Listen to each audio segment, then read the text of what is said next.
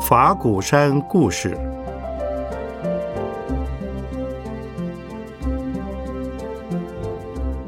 圣严法师口述，胡立贵整理。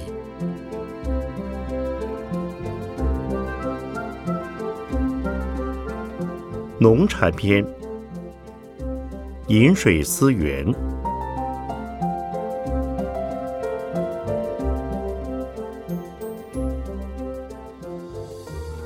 从一块菜谱开始。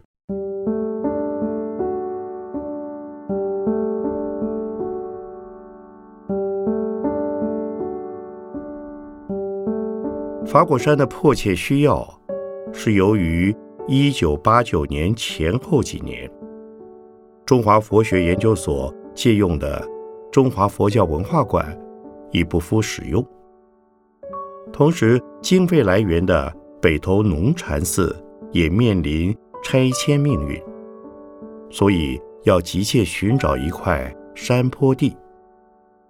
因此，追溯法鼓山的源头。不可不知道农禅寺。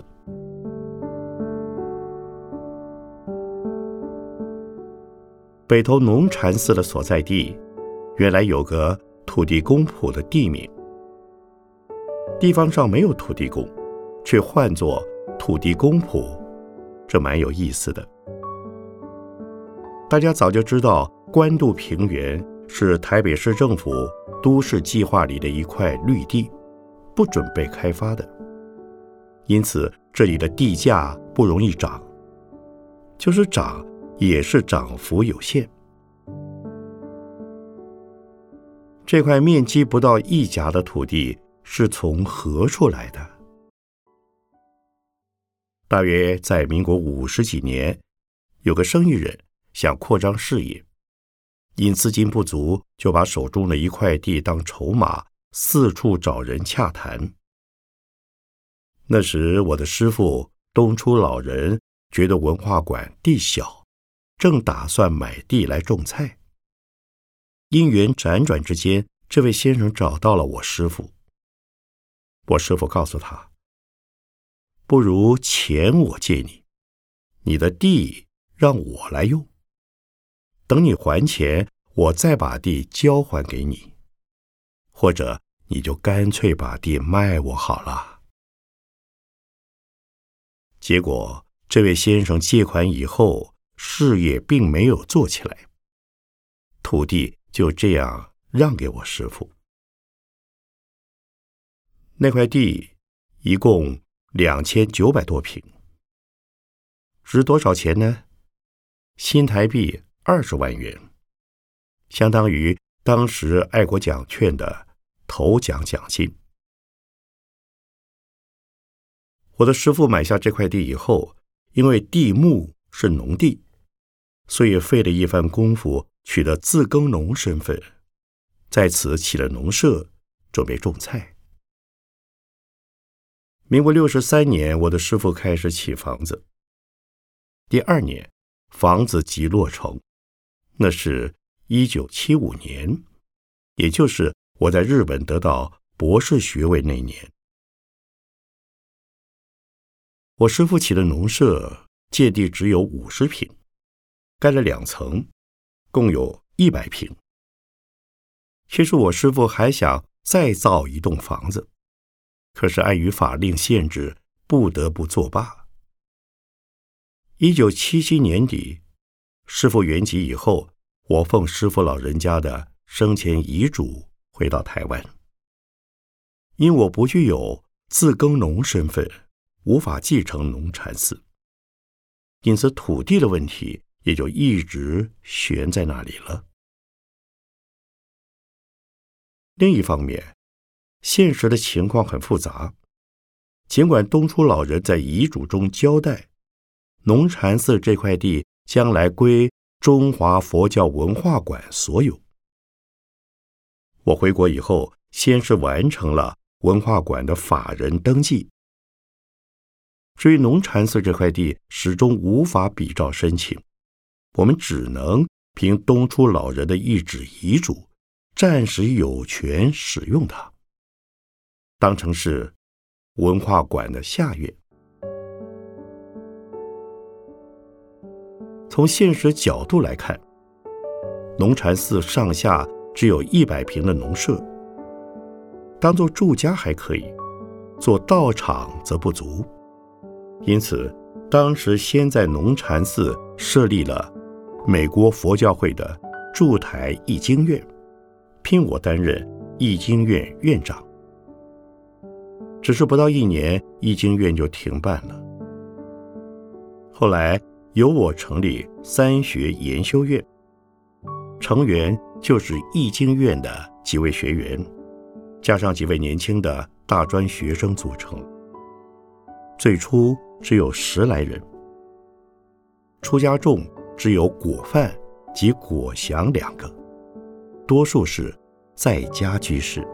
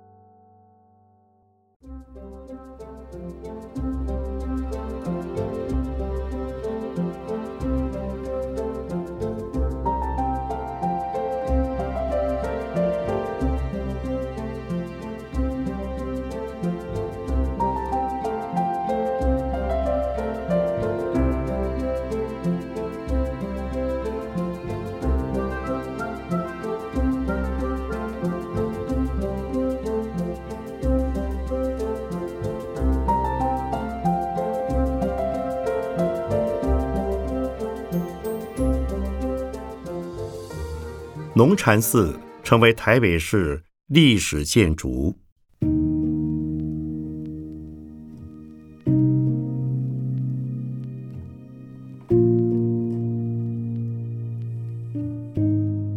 到了一九八四年，即文化馆扩建那年，由于文化馆无法继续使用，活动只好移至龙禅寺举行。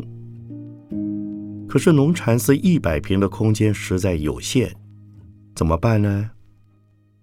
我们开始加盖铁皮屋，从主建筑的四周向外搭建。第一次盖了两百多平，算是勉强可够。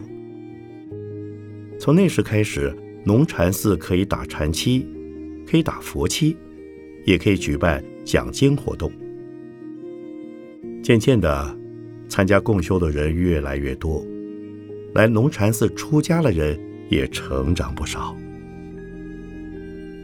这样一来，空间又不够用了，只好继续加盖铁皮屋。在原来菜圃和种绿竹的土地上，搭起像工厂一样的铁皮屋，一批批的往外搭建。这些铁皮屋从外边看。是一栋一栋的房子，从里面看，每一间都是相通的，就是大殿。龙禅寺大殿经过三期扩展搭建，才有今日的规模。所幸龙禅寺的贵人很多，历任的台北市长都对我们非常重视。我记得黄大洲先生担任市长期间。便来寺好几趟。我们办园游会或者大型活动的时候，黄市长都会莅临。他说：“农禅寺对台北市太重要了，将来新的都市规划一定要把农禅寺纳入公园公社区，以正式的寺院形态来呈现台北市的公园景点。”黄市长的一番鼓励，我是非常感激的。接下来的几年，龙禅寺的活动只有越办越多，参加共修的人数也是一年更增一年。遇有大活动的时候，往往正殿坐不下，所以我们又一点一点的再扩展。建筑物的空间也从原来的地上一层增为两层。在举行皈依典礼、拜忏或者念佛会的时候，通常三个殿都是满的，可容纳两千多人。一九九三年，龙禅寺办了一场新春园游会，参加人数竟高达十万人次。实在无法想象这十万人是怎么挤进来的。可见龙禅寺在台北市已有些名气，纵使这地方盖的一点也不像寺庙的样子。有一桩事很有意思，长期以来在台北市政府的寺庙登记里，龙禅寺不归寺庙，而是一个神坛。为什么呢？因为我们没有土地的所有权，无法申请加入佛教会成员，也不能完成寺庙登记。房子盖的不像庙，也不列入寺庙登记，那就成了神坛喽。此外，台湾有好几本介绍佛寺的书，也都没有龙禅寺的资料。理由仍然相同，龙禅寺看起来不像庙，也不在寺庙登记之中。一直到二零零四年春天，龙禅寺终于有了一个新契机，在台北市民政局、文化局及都市发展局组成的台北市古迹暨历史建筑审查委员会经多次审查之后，正式将龙禅寺提为台北市历史建筑之一。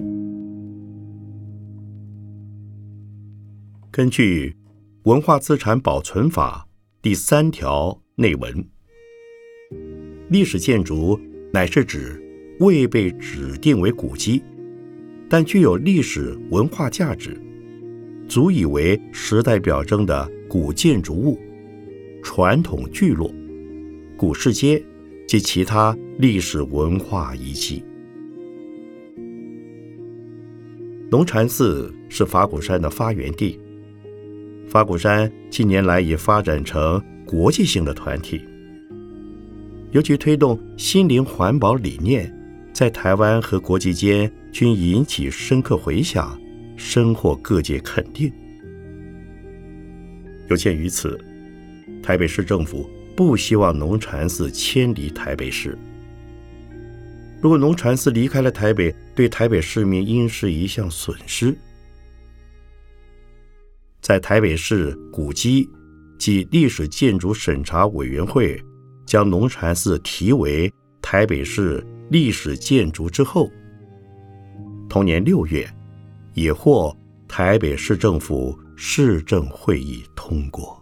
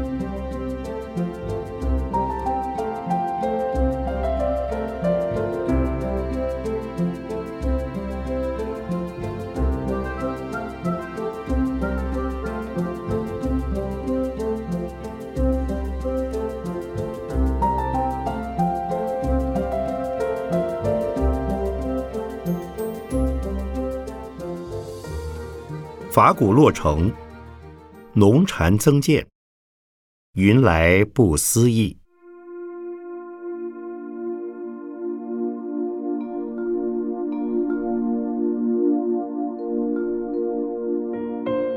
龙禅寺成为台北市历史建筑之后，我们终于拥有这块土地的所有权。市政府也允许我们变更此地。为保存区，土地仍为中华佛教文化馆所有。至此，龙禅寺成为合法登记的寺庙法人。除可保有原来一百平的原始建筑和三门之外，市政府也希望龙禅寺增建，成为台北市的代表性寺院。另一方面，我们也对大业路六十五巷及颐和巷的近邻举行公听会。了解到邻居的意见主要有二：一是希望龙禅寺的进出不再走六十五巷，包括工程期间乃至增建完成以后；二是要求龙禅寺增建时不可填土，因为他们担心填土之后龙禅寺的地势变高，台风豪雨季节。他们所处地势较低，会有淹水之虑。因缘不可思议，就在龙禅寺与大渡路之间有一块国有财产局的土地，因地主积税未缴，就把土地让给了国有财产局。而在政府尚未规划土地用途之前，土地是可以买卖的。因此，我们把握难得的机缘，赶紧买下这块土地。从此以后，龙禅寺有了新出路。将来的主道将是朝着大渡路的方向，所以邻居的第一个意见也迎刃而解了。至于不填土的要求，我说不填土也无妨。那要盖一座水月道场，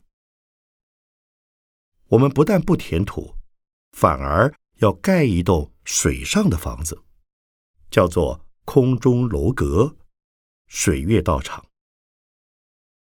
房子建在水上，离水面有数公尺，就像一座空中楼阁。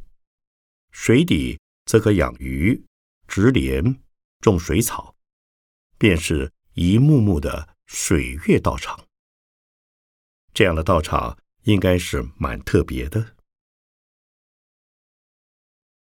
我相信大家一听到空中楼阁水月道场，一定非常惊喜的。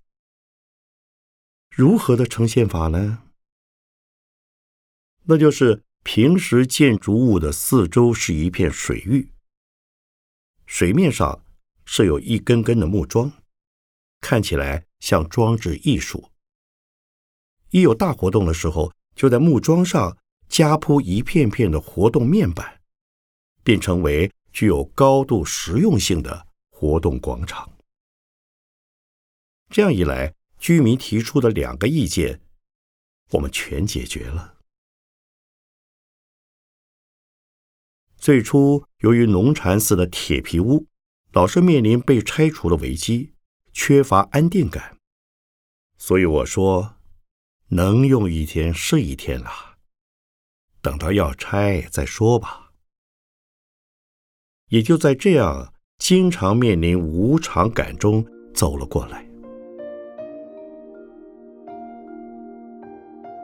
正因为龙禅寺面临随时被拆撤的危机感，所以我们找到金山这块土地，创建了。法鼓山，如今法鼓山成为我们整个体系的总本山，龙禅寺则属于总本山之下的分支道场。然而，龙禅寺之于法鼓山的意义，乃至于带给台北市民的贡献，将是永远不会改变的。在龙禅寺面临可能被拆，也可能不拆的十多年间，我们也在北投公馆路买了一块地，建了一座现代形态的寺院。先是称新龙禅寺，后改名云来寺，已于二零零六年秋天启用，现为法鼓山在台北市的行政中心。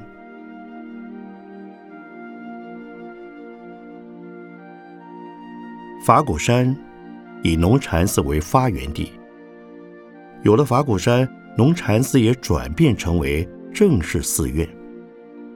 同时，又在北头增建了一座云来寺。姻缘的如此发展，真非我始料所及呀。